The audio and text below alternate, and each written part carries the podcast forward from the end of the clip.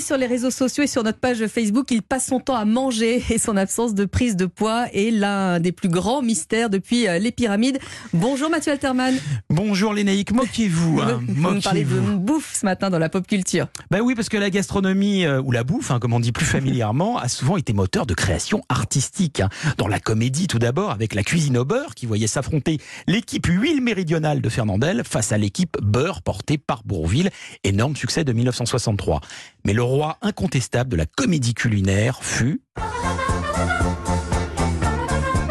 Eh oui.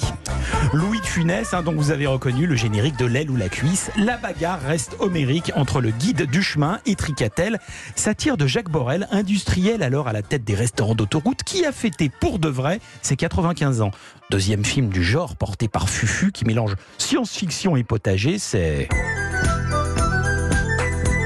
Ça, c'est la soupe aux choux. On connaît, tout le monde connaît. hein. Vous êtes trop forte. En effet. Un peu honte, mais. Mais oui, parce que ce film, démoli par la critique à sa sortie, hein, fait toujours le bonheur des petits et grands à chaque diffusion.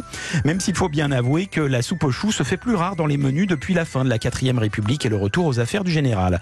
Plus près de nous, l'imparable ratatouille de Disney, le dessin animé qui donne faim et sent bon à travers l'écran. Les rêves des amoureux sont comme le.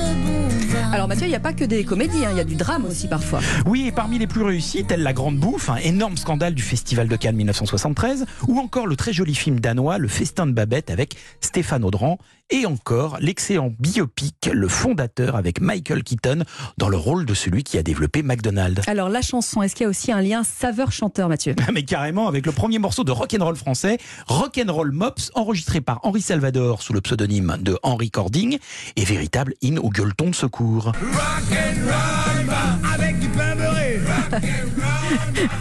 J'adore. Dans le genre délirant, j'ai dans ma poche une ode à la tomate rudement dansante. Hein. Mange des tomates, mon amour. Mange des tomates nuit et jour. Et enfin, un bel album qui vient de sortir et signé Aurélie Saada, ex-chanteuse du duo Brigitte, au nom de Bamboloni, le fameux beignet tunisien. J'ai des recettes